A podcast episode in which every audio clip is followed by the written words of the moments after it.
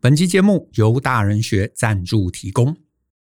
我们大人学的同学有很多人是专案经理或是专案工作者，这其中成为产品经理是不少人未来的职涯规划。不同于专案经理，产品经理需要更宏观的视角。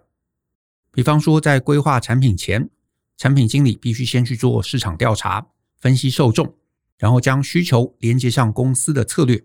规划出相应的产品，而在产品上市后，仍然需要负责迭代微调以及持续行销。由此可知啊，产品经理必须比专案经理了解更多的面向。可是呢，台湾的资源其实相对少了很多。为此，大人学特别邀请戏谷阿雅一起合作开发了这堂戏谷阿雅的产品经理实战指南。西谷阿雅曾在脸书、eBay、麦当劳担任产品经理，同时他也在西北大学开设产品经理学程。而在这堂线上课中，老师会将过去自己十年做产品管理的策略、地雷、小诀窍等等都拿出来跟大家分享。而且这个课程今年也会同步在美国西北大学开班授课，你不用花费三百多万的学费跟机票钱，在线上就可以聆听学习。是想要培养软实力的你不能错过的好课程，欢迎透过下方的说明栏来观看这堂课更多的介绍。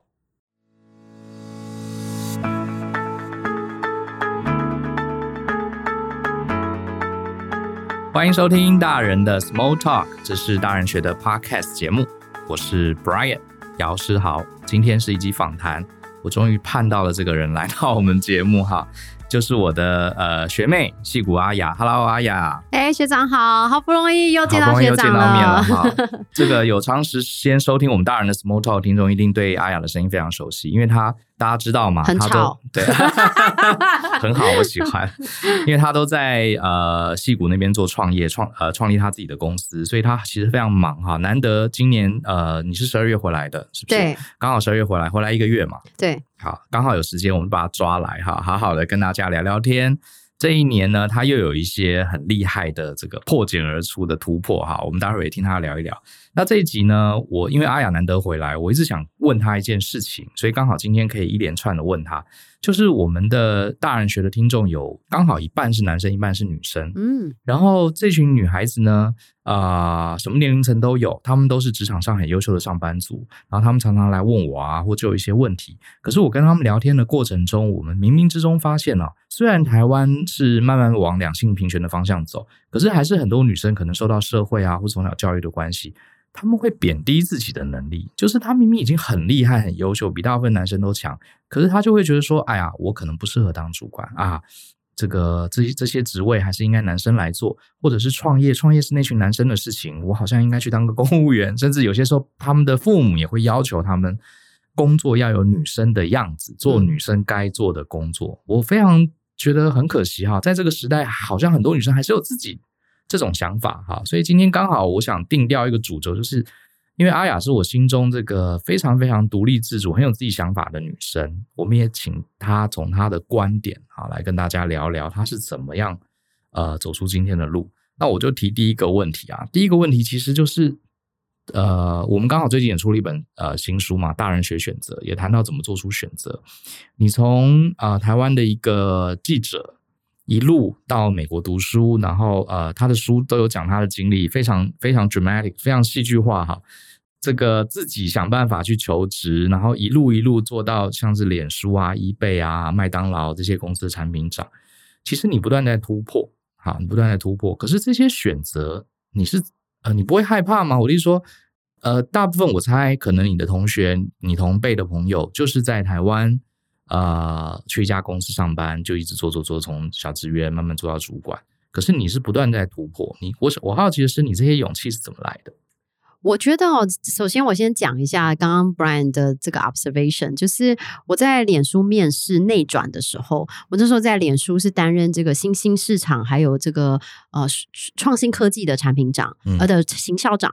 然后那时候我想要转职到这个产品经理的单位，因为我就发现科技公司还是以产品经理就做什么科技东西为核心嘛。那那时候我就想说要找谁来帮我面试呢？就想一定要找已经在当产品经理的人，所以我就联系了公司里面六百个人，那其中六百个人里面呢，大部分女生都拒绝我，大部分男生都说好。哦，真的，女生拒绝我，全部都几乎全部都说，我觉得我自己不够格。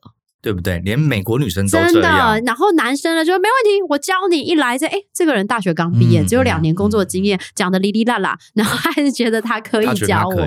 所以我觉得真的是有，就是有时候女生真的觉得自己想的比较多，嗯、觉得自己还没有准备好。对对，然后所以我觉得要怎么样有勇气这件事情，我觉得第一个就是说，你要第一你要敢梦，你要看得到。所以，尤其是像我跟很多台湾的朋友们聊天哦，就是很多人因为他没有过去没有经验，所以他也很少知道，就是海外，比如说外商他在做什么。就举例来说，我们公司有一个实习生，他非常非常优秀，然后他就跟我说啊，我觉得我很想要，就是有机会到这些这个谷歌这样的公司去做啊，设计师啊这一类的东西。那然后我说好，那你最其实明年打算要做些什么？他说哦，明年我想要。呃，做一些自己的这个 podcast 什么之类的，然后我说那所以跟这个有什么关系？他说嗯也没有。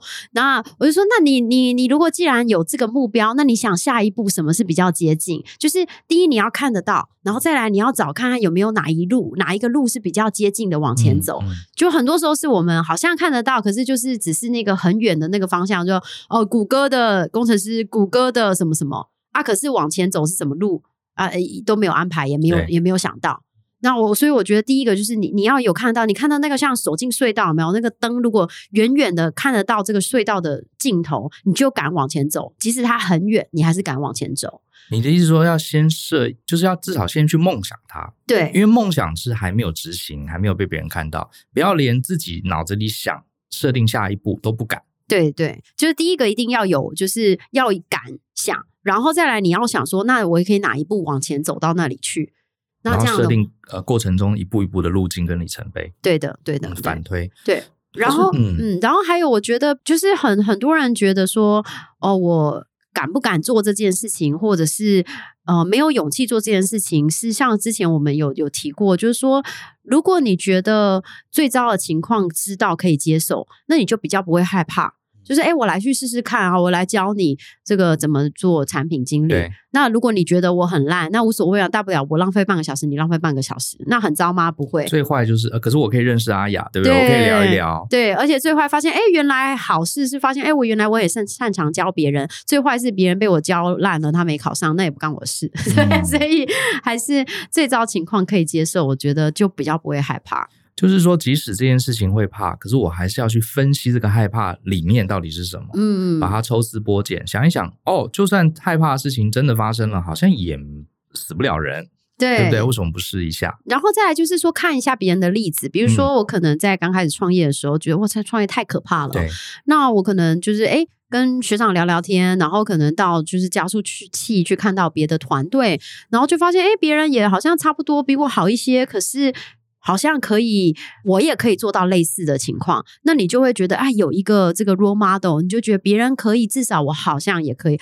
就好像今天那个，我还就是录音前跟 Brian 说，我我们俩下礼拜要去上节目，上上全民性攻略，然后我就说，我就说死定了，我觉得我一定一题都答不出来。但我就看了几集，就是发现，哎，这些人完全都答不出来，他们也是上了，那也 OK 啦。对，真的是这样子。其实看一看就不会怕 对。对哎，我觉得你刚刚讲这个蛮蛮好的。其实我觉得，嗯、很多很多女生啊，她会觉得说我没有资格。那其实你就去看一看别人怎么做，搞不好也还好。因为是你讲到创业啊，我自己也是啊，二十九岁那年我在芝加哥西北大学读硕士嘛。然后其实我在那之前我已经上过班了，我这辈子压根没想到我可以创业，也不考虑。其实我的创业念头跟我去芝加哥念书很有关系。因为那时候我在学校里，我成绩算不错，然后我周围这些呃欧洲来的啊、美国来的同学，有些都鸟鸟的，我觉得他们能力也没有很好，可是每个人都在讲创业，而且都讲得很有自信，都说：“哎，我接下来回法国，我要干嘛干嘛干嘛？我回德国，我要干嘛？”然后就每个都讲得跟真的一样，然后都是我要募资一亿美金，然后我要开始怎么样？然后你在那种环境久了，然后当他们会跟你分享他的计划。你听久了又觉得，哎，他们都可以，好像也没什么嘛。嗯，所以我觉得那一阵子给我很大的勇气。所以我觉得我也要呼应一下阿雅，如果你不管你是女生男生哈，你想要做一件事情，可是你很害怕，你就不要一直在家里想说，哎呀，我不行啦，我没有资格啦，我是女生不行。你就先去呃那个环境、那个群体，看看别人怎么做，跟别人聊一聊，说不定你也觉得，哎，好像也还好。真的就是，我觉得看得到别人的这个 role model，就对自己就会稍微比较有信心。嗯、然后可能小小的做起嘛，就是说，哎，那个这个东西很难，那我能不能把它分分类，一点点、一点点、一点点做起？就然后创业很难，好，那要不我先从用户访谈开始，我先找十个男生来聊聊天，或十个女生来聊聊天，找其他创业家来聊聊天。其实，在聊的过程中，你可能就会有这个脑力激荡啊，其实就找到自己的点子了。对，我的方，我自己其实以前害怕说，我有这个方。法我都会告诉我说，比如说我想创业，可是我很害怕。然后我呃啊，应该应该说，我用另外一个更更好的例子，就是我当时想要出国念西北，我其实非常害怕，因为我觉得我大学成绩超级烂，我觉得我第一个申请不到很丢脸，第二个我就算申请到，我可能毕不了业，因为我成绩很差。可是我那时候的方法就是这样子，可是我真的很想出国，又很怕，怎么办呢？我就在心里告诉我自己说，没有哦，我没有要出国。我只是去问问托福考试补习班要多少钱而已。然后没错，就我们被百货公司都讲，我真的没有买那双鞋子，我，我只是想试穿一下。是，重点就是我没有要做，所以你告诉我自己，就告诉你自己，你就不会害怕了嘛？因为我又没有要出国留学，而且我也没有要申请哈佛、西北，对不对？我只是去南洋街看看补托福要多少钱，然后，然后呢？后来问一问，哎，可以，我付得起，那我就去补英文。我没有要出国，我只是练一下英文，对上班也有帮助。然后最后就这样一步一步骗自己，最后骗到我自己去找那个呃留留学的落点评估。我说我没有要留学，我只问问看我的成绩可以申请到什么学校。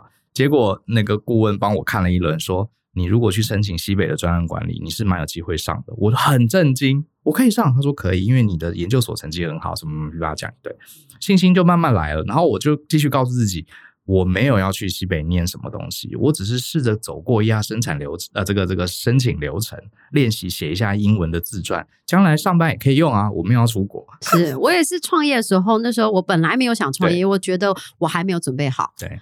然后大家想啊，你可能会觉得说啊，阿雅已经年纪这么大，应该都好像很准备好。我说没有，我觉得我没准备好。所以我那时候就想说，好，我要去别人的公司学习怎么当做新创，嗯，然后我再学好了，我再来创。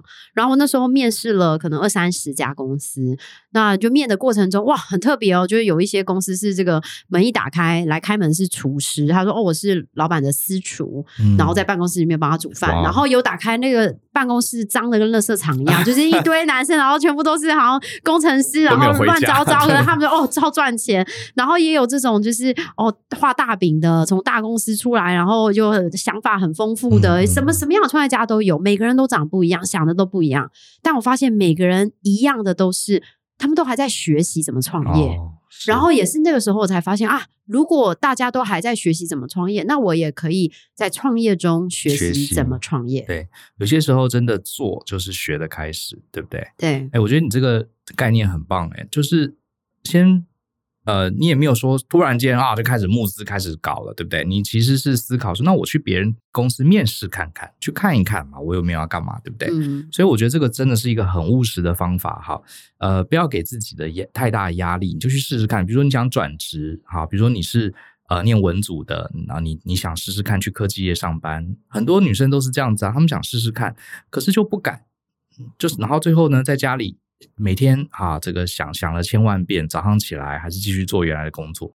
其实你就试一下，你就去面试嘛，或者把你的履历丢给呃 Head Hunter 啊，或者是呃去面试，其实是有机会的嘛。就看看人家公司是什么样子，或者找一些朋友聊一聊，对，至少可以从这里开始。而且很多大公司里面吃都是免费的，真的很赚，因为每一家都吃一吃，吃一吃也不错，对不对？饮料也是免费的，是是，不要一开始就觉得一定要定生定生死，好。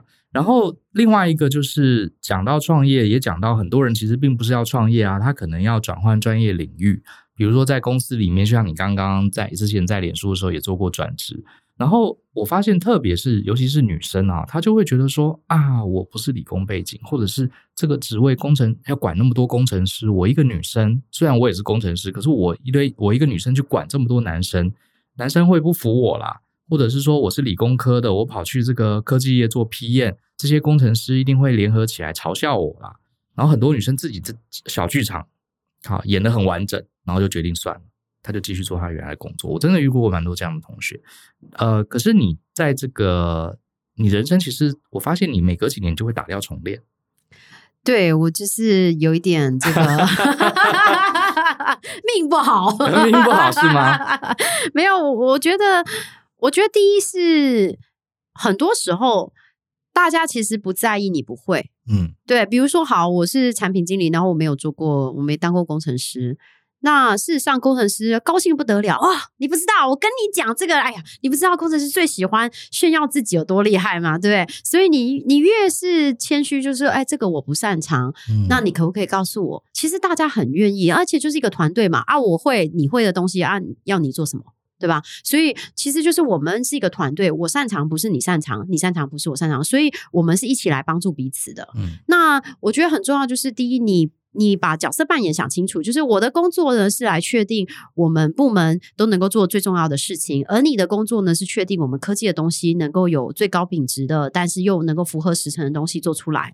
那但是我可能会愿意学习，我会问你问题，然后我也愿意学学习。那像我在 eBay 的时候，我就发现，好，那我就去上 coding 的课程。那虽然我上完回来写作业都叫工程师帮我写，但是 但是至少他们都觉得哇，你很有心。你真的想要学？虽然我这辈子不可能写扣，大概不太可能写扣。当然话不能说太满，搞不好 有机会。但觉得不太可能。其实我上了很多不同的课程，可是至少我第一对于他们做的事情更有同理心了。嗯、哇塞，就不过写一个按钮要这么多行扣，好难哦。你就理解对，而且再来，我可能稍微比较了解他们的逻辑思考的逻辑，然后我也比较知道要问什么样的问题。那同时他们也会觉得哇，你有很有心想要来学习做这些事情。所以我觉得，就是第一，你可能敢，可是你同时不能说我真的不会，所以我就一直假装。你还是得尝试去动手。你不一定要会到可以做对方的工作，但你可以会到可以成为更好的伙伴。嗯嗯，我之前有推荐大家看一本书，应该叫《心态制胜》吧，反正什么心态之类的。哈，我要去查一下。它里面讲了一个非常好的观念哈，就是人有两种，一种是拥有成长心态，一种是拥有固定心态。成长心态就是阿雅刚刚这个态度，就是觉得。我不会，可是那不能代表什么，因为人是会变的。我上个月不会，不代表这个月不会。我以前是念文组的，不代表我今天不能做工程师的工作，因为人是会演变的。如果你认为你自己是一个成长型的人，其实你就不会那么害怕啊，不会不会，你教我嘛，对不对？或者我去上课嘛。可是其实我们的教育不知道为什么培养出很多人是固定心态。就是觉得我天生就是文组的，我就是不适合做这个。我是一只花豹，我就是不会飞；我是老鹰，我就不会游泳。其实人跟动物最大的差别就是人他成长性非常的大，所以我会觉得阿雅刚刚讲的就是成长型心态。其实你有了这个心态，你就会觉得没什么好怕，不会不会就不会啊，谁天生就会的？对，对对，而且我觉得，呃，在可能在台湾，因为公司市场比较小，嗯，所以公司比较少，那所以公司的职责很。很相近，就是哦，如果你做工程师，你就做这个；产品经理你就做这个；做专案经理你就做这个。嗯。可是，比如说像在美国，可能就是市场很大，对，所以。什么样的公司，什么样的职位都有，都有，所以一样都是做产品经理。那可是你可能每一个产品经理的技能完全不一样，因为有太多不同的产品了。你做人工智慧的产品，跟你做一个手机壳，跟做一个这个 social media 的 app，什么完全是不一样的。所以，嗯，不用太局限于这个我的 title 跟要做什么事情，因为它不是黑跟白的。是是是，其实我觉得台湾现在也越来越多元化。你其实真的像我自己面试很多人，很多。说这个年轻人，他第一个反应哦，这个我不会。其实老实说，我有时候很想跟他讲，其实身为老板的我，我也不会。我们公司没有人会。重点是你对这个有没有兴趣，有没有热情。嗯。而且我跟大家讲一个秘密啦，很多文组的人，他想要去做数据分析师，想要去写程式，他第一个反应，我文组的我不会。其实我偷偷告诉大家，你是台大资工系，你毕业你也是不会写程式啊。大部分 你以为他真的会吗？都是上班学。我是土木系毕业的，我念到土木研究所，我。毕业之后，我好几年我才搞清楚一个房子是怎么盖起来的，好吧？我也不会。对，都是这样子。对，前一阵子我在大人学出了一个课程，叫这个产品经理实战指南。那他其实有一堂课在讲这个数据分析。那我就问大家说，哎，这个产品经理这个脸书的必考题是，你如果是。表情符号的产品经理，你现在推出的表情符号本来是暗赞，现在变成有表情符号，嗯、那你要怎么评估它？那其实它是一个给数据分析师的师的必考题，嗯、可是其实它跟数据分析没有关系，它在考你的逻辑。比如说，大部分人就会说，好，那我应该是有多少人用咯，多少人点赞，多少人用爱心跟笑脸。嗯，可是答案不对，因为你的目标。不是为了让更多人用，你不是为了更多人用才做这个产品，对，你是目的是什么？为了让人更好表达他的情绪，嗯，或者是让收赞的人愿意 po 文更多。哦，我好棒棒，所以大家都给我赞好，我愿意再 po 文。那我越多的 po 文，就越多的流量，越多的互动嘛。所以最后，那你要怎么分析？那你可能分析是说，好，那要更好表达情绪，我要怎么样指导这件事？哦，那可能按赞加按表情符号的人比原本的按赞的多，因为我认为这样子可以代表说大家更好的表达情绪。那可能收到表达表情符号的人比只有收到赞的人贴文更多，更多，因为我认为这样子更好的来证明他可以鼓励他。嗯，所以他最后还是一个逻辑，对，所以不要想说自己不能做数据分析师。其实我做过很长一段时间数据分析师，我真的数学很烂。对，其实。呃，我们常常被表面上这些技术啊、技能啊给吓倒了。其实它背后都是要解决人的问题、逻辑的问题。对对。那我也好奇，就是我觉得阿雅是一个很开朗，然后面对陌生人你很敢讲出自己想法的人。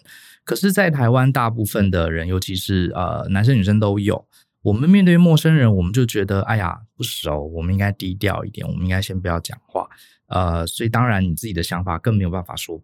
说出来，可是问题是我们心里又冥冥之中很羡慕那种，呃，就像阿雅这样，遇到陌生人，我们就很敢跟对方聊天，很很敢跟对方介绍自己，很敢去问对方问题，然后跟这个不熟的人、不熟的客户、不熟的同事建立关系，这部分的恐惧，呃，你是怎么克服的？还是说你其实一点恐惧都没有？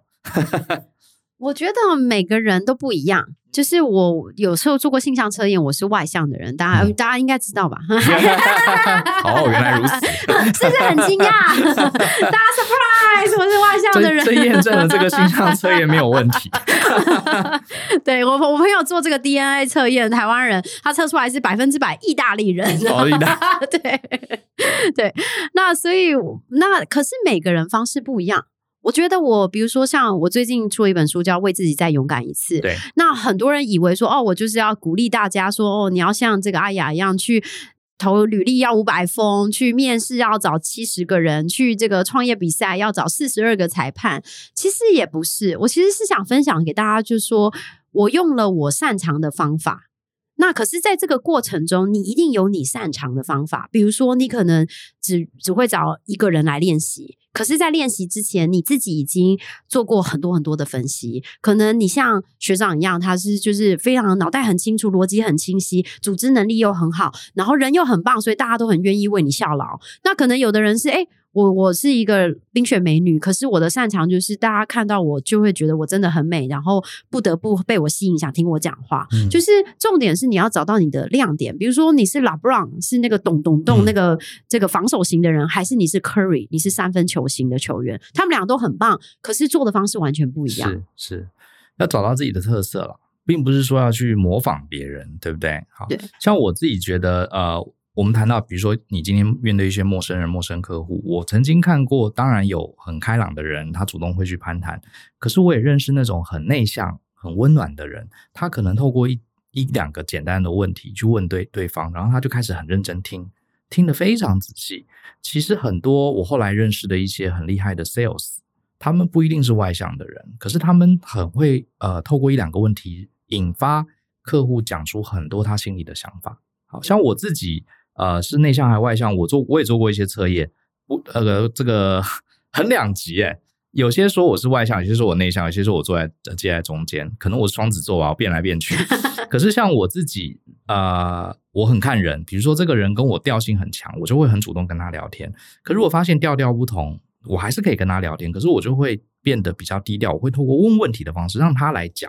所以其实不同的方法是都存在的。对，但是我觉得大家要厘清一件事，就是很多人问我哦，怎么样累积人脉？是不是跟别人很熟，然后就累积人脉？事实上，我不认为。我认为其实人脉其实就是你怎么样有机会帮助别人。嗯，因为那你帮助别人不分外向内向，对，就是你要找机会吧。比如说，我昨天我有一个投资人介绍我，他一群朋友全部都是在台湾这个纺织业、成衣业很大的这些很厉害、优秀的老板们。嗯、那所以他的目的是说，哎，请你们大家来帮助阿雅。那可是去了之后，我第一个问题。你问别人是说，哎，那你在做什么？那你们现在遇到什么困境？那也在美国有没有什么东西？有什么人我可以帮你注意？嗯嗯、对我来说，我觉得对我是会来告诉大家说我需要什么帮助。可是对我来说，这个聊天的过程是在这么短的时间，不管是十分钟、十五分钟、三十分钟，找出你怎么样可以帮助对方。比如说，像我在创业的时候，我。哦，创业的时候，学校找了学校老师说帮我介绍，说，哎，你有没有认识其他创业家？那那时候老师帮我介绍了一个在纽约的做保全的公司。嗯，那我跟那个纽约的人聊的时候呢，他我就完全忘记我是要请他帮我介绍投资人。嗯，我就一直跟他聊啊，你们做什么啊？他说哦，我们做这个警察局的保全的人工智慧啊。我就帮他介绍了我那个时候在脸书去奈及利亚出差的时候的保全，帮他介绍了我在台湾国安局的朋友，帮他介绍了。我芝加哥的朋友是在警察局工作，嗯、然后介绍一堆人之后，我完全忘记我要叫他帮我介绍投资人。过了一个月，他回来跟我联系说：“哎、欸，阿雅，谢谢你之前介绍那些人，对、嗯、对我很有帮助。对了，你上次找我是要做什么？我有什么可以帮助你？嗯，哦，我就说哦，对对对，我要请你帮我介绍你们投资人。介绍了之后，第一次面谈三十分钟，投资人一百万就进账了。嗯，所以。真的很重要是，这个你跟别人熟，帮做人脉什么，其实是找机会帮助对方。是很认同，我觉得关键就是贡献。我觉得很多人都觉得说啊，我要建立人脉，是不是我要跟人家要东西，或者是我脸皮要很厚，要到处去攀关系？其实我觉得都不是诶、欸。呃，你看看你自己能够做出什么贡献。我举个例子好了，像我呃，我跟 Joe 嘛。我们两个其实都是不太应酬，呃，可以尽量减低社交的人。我们也不太主动会去找投资人、找陌生的客户什么的，很少。我们都不是那样个性的人。可是我发现，我们自从做大人学之后，反而我们这么宅的人，反而认识好多好多人，包含同学之外，认识一些老板，认识一些企业家。然后我发，我就回头想，哎，怎么这几年我更宅了？结果我反而认识更多人，到底是怎么回事？连舅也是。后来才发现，因为很多人知道哦，大人学我们可以提供一些职涯的建议，提供人际关系的建议，所以他们其实来找我们都是来找建议的。然后我也这个无私的跟他们分享，我也没想说可以干嘛。可是后来这样关系反正就建立起来了。对，所以我觉得阿雅讲的没错，你你先想你可以怎么帮助别人，你身上有什么东西可以对对方有益的。这个我觉得是一个很好的起手式，这个反而比去拉关系什么更重要。对，像学长就是一个很好的模范嘛。因为比如说我回来台湾之前，我说：“哎，学长，我书可以帮我退一下吗？” 然后学长就说：“没问题啊，那你要不要来上节目？”这样，那像学长这样的人，就是会一直帮助其他的人。那有机会的时候，我就一定会希望可以想到学长。那大家可能会觉得哇，可是我不是 Brian，我也不是阿雅。我没有什么事情，我也没有一个 podcast，那我可以怎么做？很简单啊，其实很多事，比如说按赞今天的这个录音，对，按赞我们这个大人学的大人的 small talk，对不对？分享，或者是比如说像我去演讲啊，很多粉丝会就传照片给我，我觉得很好啊，因为我自己演讲，我也不可能自己拍照片，对，对吧？然后或者是粉丝就会说，我觉得你今天哪里讲的特别好。我觉得你今天哪里我讲的太快了，听不懂。这些反馈其实都是很有帮助，所以其实你能做的事情真的很多，不要想低估自己能够帮助别人的力量。你讲这个，我们大人学有好几个、好几个独友或是伙伴们，他们其实当时就只是上我们的课或听我们的 podcast 当听众，结果听久了之后，他常分享我们的东西，最后自己也开始写部落格、做 YouTuber，而且做得还不错。对，你讲的没有错，真的是这样子哈。那我另外也想谈一谈，就是也是一些女生的呃伙伴特别问我们的，就是嗯，觉得好像在公司里面跟老板讲话，或是跟其他的男性 主管讲话，会有一点障碍，就是觉得压力很大。然后呢，尤其是平常私下讲话还可以，可是如果叫他们上台对着一群人做简报或是做演讲啊，这个他们就会很害怕，觉得自己不是那种很会讲话的人。可是我觉得阿雅你自己在过过程中，你在你回到我们学校当老师讲课，然后你常常演讲，然后你还有 TED 的这个呃登台，呃，你是怎么面对这样的上台讲话？还有你觉得一个成功的女性主管真的要懂得上台讲话吗？这件事情是跑不了、逃避不了的吗？我觉得有三个层面哦。第一个是，你永远不可能准备好，然后一定要一直准备。比如说，我其实，在西北大学教课，我就我最后一堂课，我就给学生看一个那个 screenshot。这个 screenshot 是我为了练习这教这门课自己做的练习录音录影，嗯，然后总共大概有三四十次。哇，对，所以就是，然后我可能去教课之前，我另外给他看了一个 screenshot，是我去学校有一个写作中心 writing place，不晓得学长记不记得，他在图书馆。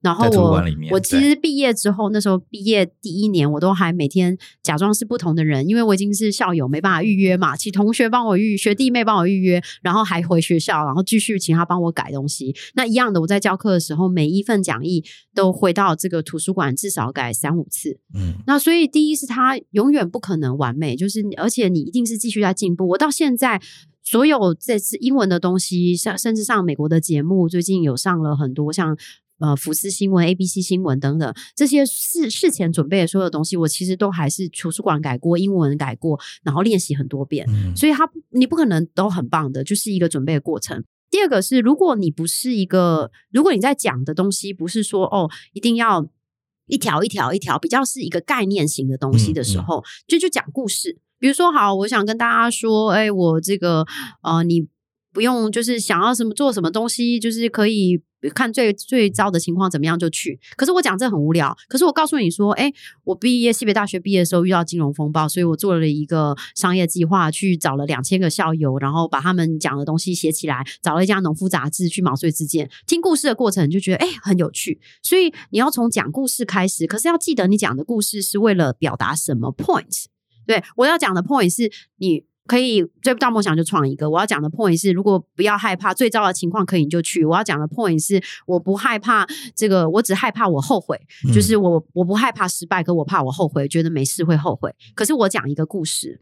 那我觉得第三个层层面就是说，如果你觉得怕大家讲不清、听不清楚你要讲什么，因为最后你讲什么才是重点嘛。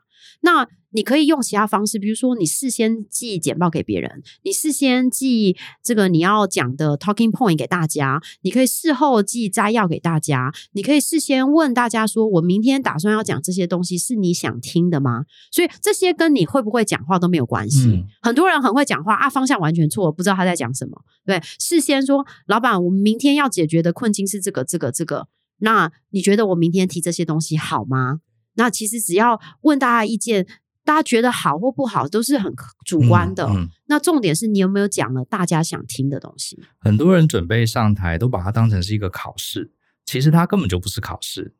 当事人是可以泄题，可以告诉你答案的，对不对？嗯、比如说我今天要对老板、客户简报，我以前的做法也是，我简报那边很担心呀，这是不是客户要听的？其实你就做一个草案，你先问客户嘛。那个客户，我下礼拜要去你们公司简报，我讲这些东西有没有漏掉？他就会帮我补啊，所以很多人都把它当成对自己一个测试，所以他就会考试就会紧张。其实它不是考试。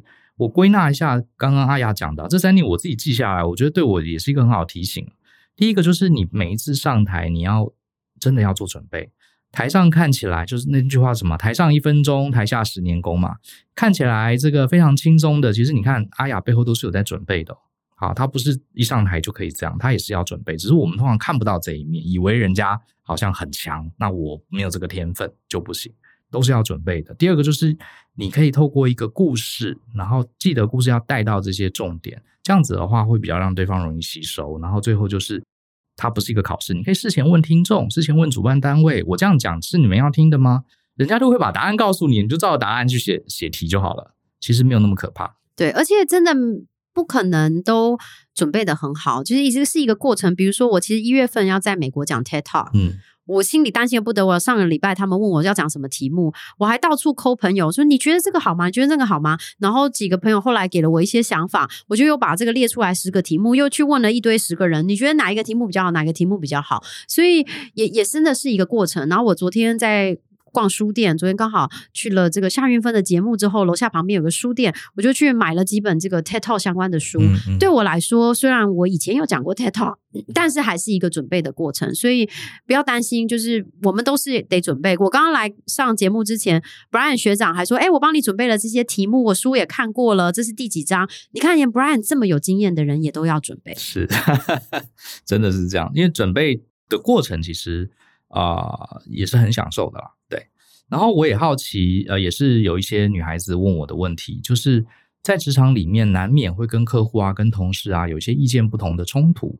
那我的经验是，大部分的女生可能从小的教育吧，还有就是这个社会对女生的期待，就是你你怎么可以在会议室里面跟大家冲突呢？你要当和事佬，或者是你要退让？呃，这个我觉得真的很糟糕，就是。大家好像觉得说，呃，你稍微讲一下你的概念，然后可能跟老板呃有一些不一样的意见，大家私下可能就会讲说，哎呀，这个女的，这个女生是个泼妇啊，什么就有这种不好的标签贴上来。可是你在书里面也提到，你提到说，在职场里面怎么去应对冲突，好，是一个很重要的关键，尤其是如果应对冲突永远都是退让，它可能会严重影响你的职涯。呃，你会给这些女生们什么样的建议？面对冲突的时候？第一，我觉得有冲突是好事。我们在戏骨常讲，如果整个团队合作都很愉快，那你们一定会做出很烂的产品，因为表示你们大家都想的东西都很像，那就在同温层里面。可是你的顾客不是同温层，每个顾客可能想的不太一样，没错。所以如果是大家都很愉快，那就表示我们都没有。彼此不同的想法，就好像我们讲做产品管理，就是说我们为什么产品里面要有工程师，要有设计师，要有专案经理，要有产品经理？因为每个人其实着重的点不一样。专案经理可能着重在时程上面的规划，资源上的规划；工程师可能着重在把东西做得很棒。那可能设计师在把东西做得很好用。那产品经理在确定这个东西可以为公司赚钱，然后对用户有得到最大的帮助。那要不同的角色，就是他得用不同的面向来，然后做做出一个。最符合每一个地方的不同面向的最好的产品，所以其实有冲突是好事。那到底怎么样来这个解决冲突呢？我就举个例子，比如说我在脸书的时候，有没有一个这个。调研单位，那这个调研单位就是我们私下都说他很难搞，就是每次叫他做什么他都不要。那我有一次就请他做了东西，他说我不要，我没空。那我我后来就跟他说，那不然这样吧，我们两个一起找彼此的老板来一个四个人一起打架，不是啦，四个人呢 一起来这个讨论。那事先我们就说，那我们俩一起来准备几个方案。那如果说我们在意的是赚更多的钱，我们可以做这个；我们在意的是能够减少预算，能够做这个。我们在意的是什么？就是不同的选择条件会影响最后你选出来不同的方案。所以，那最后就是很理性的把我们彼此都抽离。因为如果你纯粹是在想我们要方案 A 还是 B，我们很容易进入这个我觉得 A 好，你觉得 B 好。可是如果我们俩彼此都抽离，说好，我们来讨论，我们到底要怎么来决定？哦，决定是哪一个比较赚钱，决定是哪一个能够用比较久，决定是哪一个比较不需要工程师的资源。其实大家脑袋都不太好，你很难在想这个选择方案的时候，就想哪一个选择方案是最适合我最后选出来的答案。嗯，你就会比较客观的一起来选择最适合的那个东西。那彼此也都会有比较理性的沟通。然后另外就是你要了解你们俩到底在吵什么。对，比如说哈，我讲这个，我书上有提到一个故事，就是说，哎，你是水果摊老板，然后你跟同事说，哎，我们要增加业绩哦，多赚一点钱，你把西瓜去放去外面，因为这样人家就不会偷了，西瓜很重。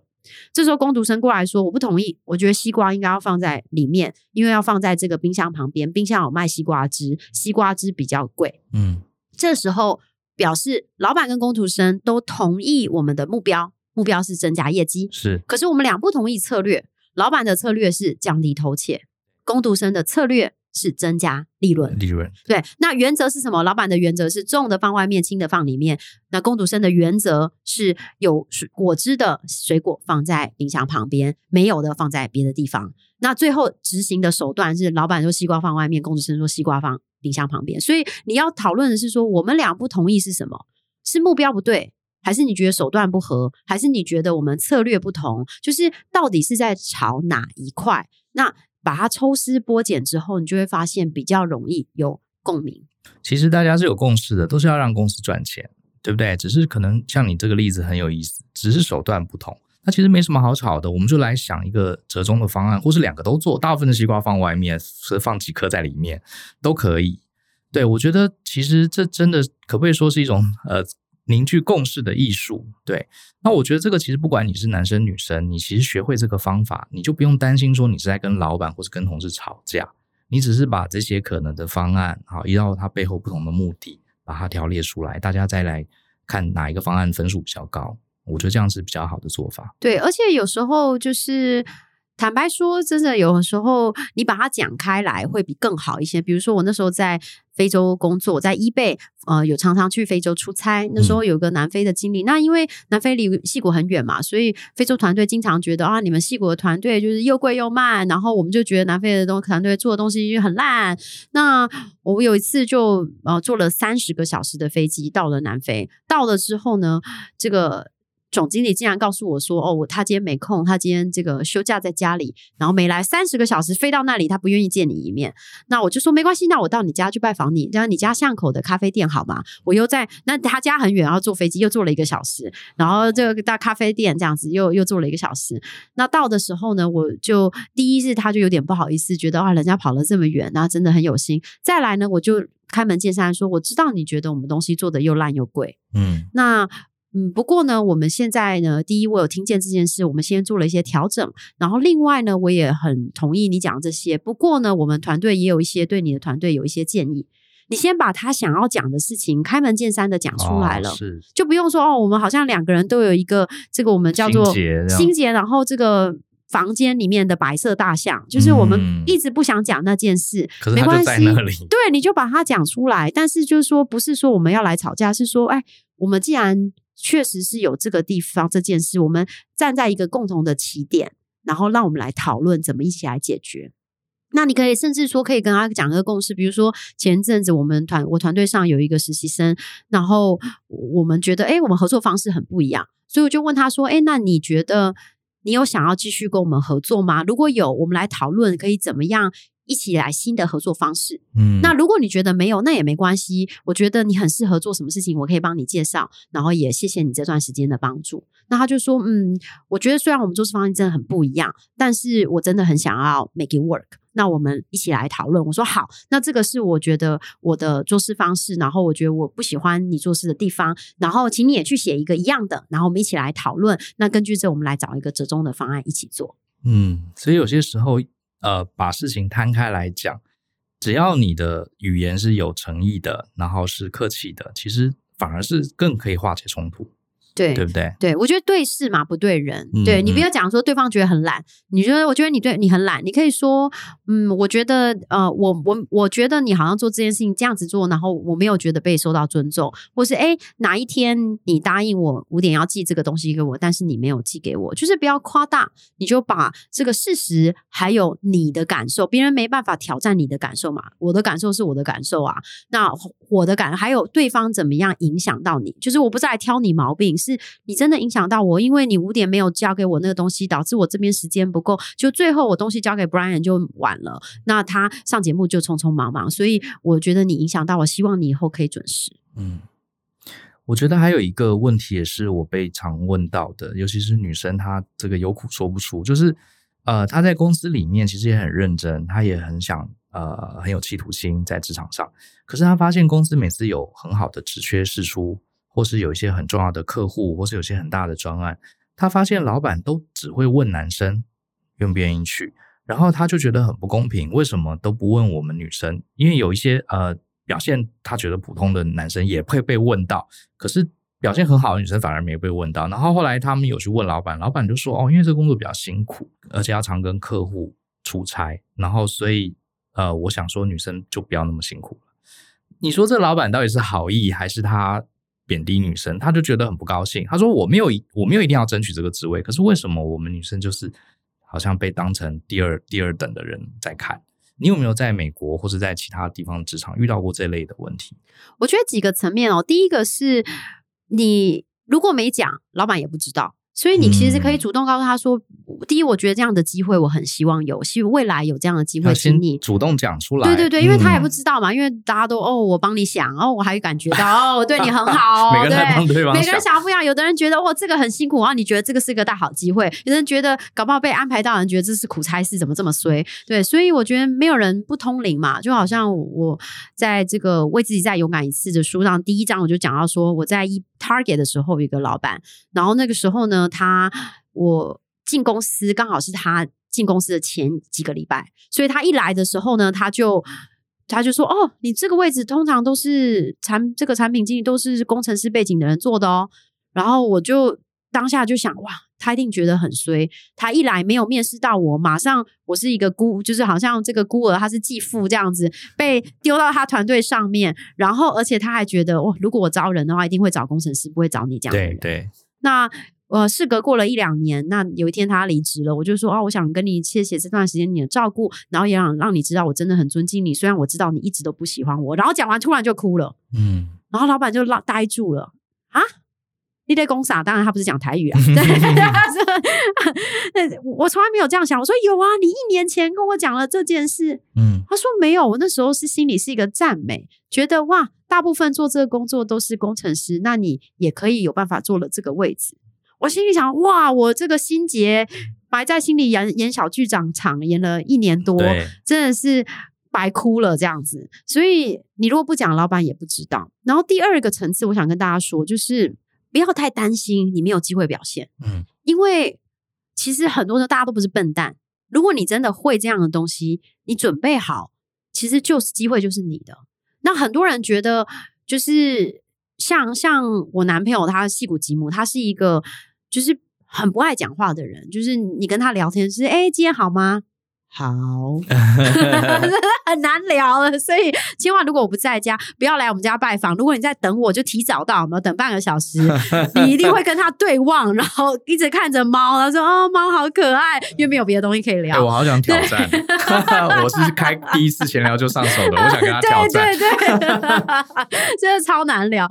然后那我这么说，就是所以他在公司，他就常常说：“哦，别人都不会给我。”第一个机会，我、嗯嗯哦、我觉得好可惜。可是这几年，他跟我说：“我跟你说，我发现了一个诀窍，就是我还是准备好，但是我让别人先去做。嗯，然后他如如果做的不好，这个时候老板来叫我，我就做的很棒。嗯，然后大家就发现哦，每次其实他就是候补王，然后最。”所以大家最需要帮助，他一定在就是这个 safety net，然后反而这样子闯出了名号，因为没有人期待他是那个第一个做的很好的人。然后，所以不要太担心。就是我我讲一个故事，吉姆跟我讲，他就说有一个球员，那这个球员呢，他之前他是一个很厉害很厉害的球员，可是他刚好在一个很强很强的团队，也就是说他一直都在坐板凳。对，那。前面刚好就是，你就想到他是一个时代的巨星，可是没有人知道他是时代巨星，因为他永远都在做板凳，因为那个场上的人都没有失败。有一天，他就在跟旁边的教练抱怨，就说：“我真的好衰哦。”然后这边踢东西，在那个练习场旁边踢东西，说：“我觉得真的好衰哦，我就是为什么我刚好遇到这个比我更强的人？我明明可以是第一个，为什么遇到了这个另外比我强的人？”他说：“你知道吗？你要有机会坐你那个位置，就是要把你现在的工作，不管你多讨厌他，做到。”任何人都觉得你超好，嗯，那这样你就有机会去做你想要做的那个位置，就是把你现在手上虽然你不喜欢的工作做到比任何人都好。他就因为这样子改变心态，成为了这个一哥身边非常很厉害的选选手，帮忙他。你需要什么？我告诉你，嗯、我给你建议啊。那你想一哥怎么想？反正一哥这么成功了，一哥当然有机会哦。那我拉把后背，因为他也很不错。后来他就真的成为时代的巨星。嗯，所以还是回到刚刚讲的。呃，不要永远觉得别人对你不公平，你自己可以先想，你可以做出什么贡献，对不对？来证明自己。我觉得其实确实是这样子哈。呃，我也很喜欢你刚刚讲的，在职场里面啊，真的很这种状况真的太多太多了。大家心里都有小剧场，我觉得你怎么样，我预判你怎么样，然后我又预判了你的预判，最后就是没有人开口说到底是怎么回事。所以我自己也呃，我自己在经营团队，我也发现真的是这样子。所以我会尽量一有时间，我就会找我的同事一对一吃饭啊，聊天。我会发现哇，不聊则已，一聊发现原来你以为跟我以为你的事情，八百分之八十都是错的。对，就像人家说，这个日本人还是是哪个人，他是喝汤，如果我们东西没有吃完的话，表示不好吃。嗯、然后另外一个人的文化是一吃完了表示很好吃，所以他 他不想吃了，一直吃一直吃，然后对方一直觉得他没吃饱，然后一直给他这样，这都是误会。我们都不通灵，所以有问题就问出来。真的，就直接讲。你如果啊、呃、觉得你想争取这个职位，对你不一定讲了就会得到，可是你不讲。对方以为你不想要，甚至对方老板会觉得说：“哎呀，这个工作丢给你，会不会觉得老板在欺负我？”很多时候你就是要讲出来。嗯，对，我觉得。而且其实老板都希望属下开心嘛。嗯，哪个老板不想，就是属下开心，他就做事情更多，做事情更多，老板事情就是更少啦。所以其实都没有人想要故意刁难你，每个人都希望你做得很好。只是说我也不知道你想要什么，那如果没有沟通，我也很难去帮你想好你想做的事。像我之前就有同事啊，这个他在这个做产品的时候出现了一个错误，然后我就说：“哎，你这个不对，不可以这样。”然后我说：“你怎么不来问我？”如果他说：“哦，这个我卡关卡好几个月，我就是不知道该怎么。”我说：“这几个月我不知道你在这边卡关，你怎么没来问我呢？”他说：“哦，因为我觉得你很忙，呃，我想说我去打扰你，你应该会不高兴。”然后又说什么：“啊，我猜老板会觉得这个这种问题应该要我自己解决。”我说：“你完全把我的想法相反了。第一个。”你说我很忙，我不就是应该忙这种事情吗？解决我的呃这个这个员工的挑战。第二个，你其实来找我是开心的，因为我们很早就可以把这个问题解决。你看，我们大家互相猜测对方，结果都、嗯、后来都猜错。对，所以像我的现在就是很棒的属下，他们就是会，哎，我一开始跟你上班的时候，我就会说，我们来讨论，你希望我怎么跟你互动？嗯，对，你希望我传简讯给你，email 给你，你希望我有问题就来问你，你希望我累积好、准备好之后再来问你，嗯、你希望什么？因为每个人风格不一样。不只是老板风格不一样，员工风格也不一样，所以我们先来讨论一下怎么样是最好的。比如说，像我在公司就有一个有两个行销专员专员，那其中一个人就是说，哎，我希望你不要管我这个执行的细节，但是我们每个礼拜我会跟你报告这个最后的数据的表现。你就是，我就确定你这个做这个广告一定会赚钱就对了。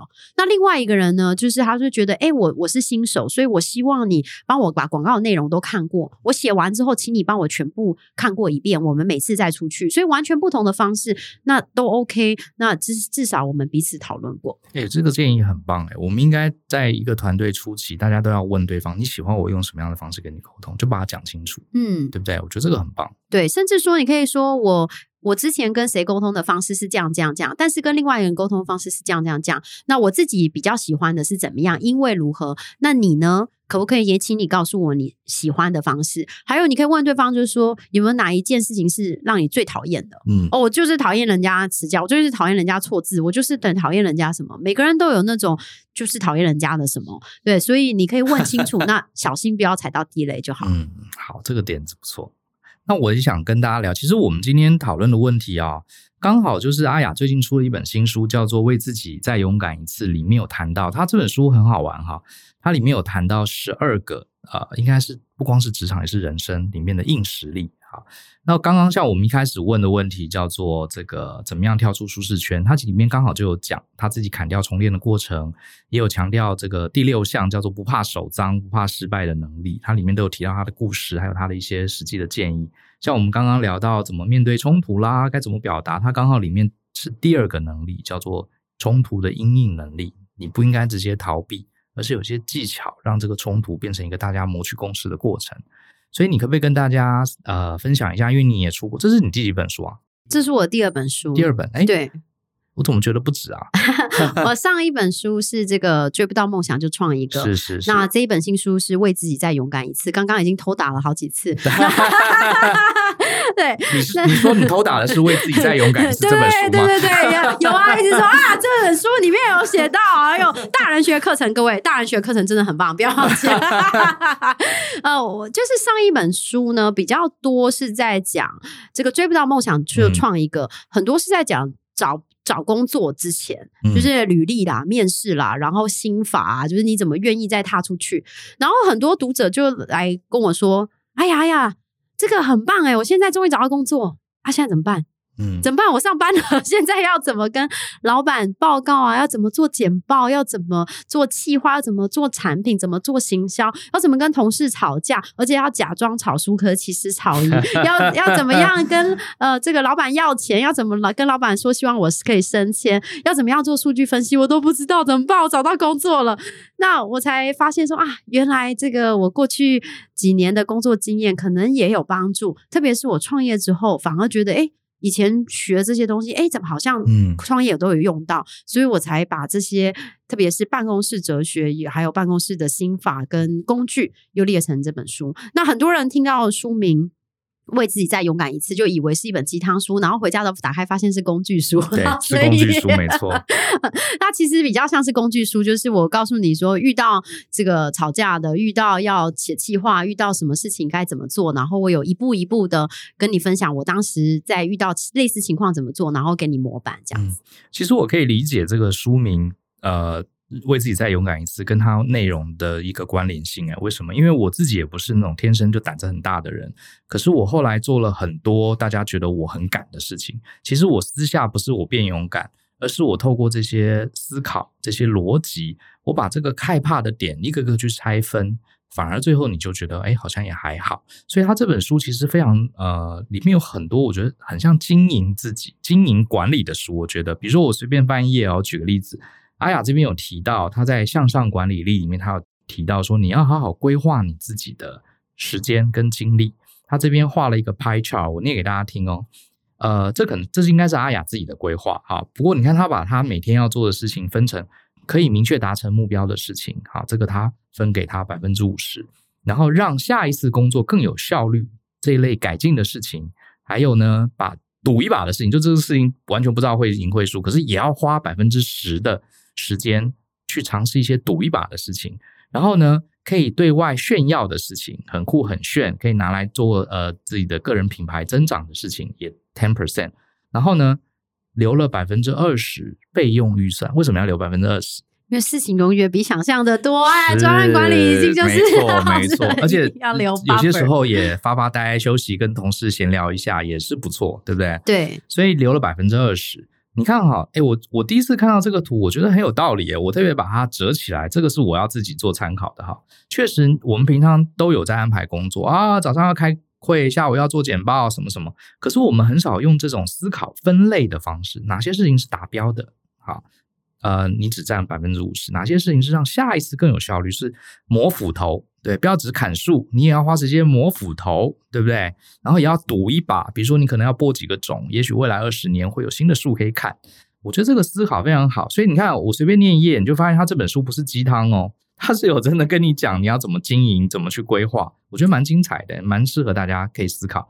那你这本书觉得你你希望你觉得什么样的人适合？你会建议他应该要拿来好好翻一翻？对，这个出版社的想法就是说，跟学长讲的类似，就是他觉得为自己再勇敢一次，就是你要怎么样勇敢。勇敢就是，诶，如果你真的有这些硬实力，你就勇敢了嘛。因为你觉得你自己会东西，你有实力，那有干货，你就会觉得我不怕，因为我知道我会。嗯。所以其实反而是工具类型的东西，但是让大家知道说这个可以让帮助你，就是觉得不害怕这样子。嗯。那我觉得适合，就是我觉得在就是企业工作的人，其实都蛮适合，创业家也很适合，就是他很具体的告诉你说，当时我发生是这样，然后我现在来拆解，甚至我有把写到我们在。创业的时候，这个投资人跟我说，你要怎么做这个商业计划的方式，然后我有把我在脸书主管告诉我怎么做行销的这个计划的模板，然后我在 eBay 的时候，我的产品管理的部门的怎么样营运的方式都把它写下来。嗯、所以，然后当当然中间会遇到很多是人的事，不是只是做事嘛，所以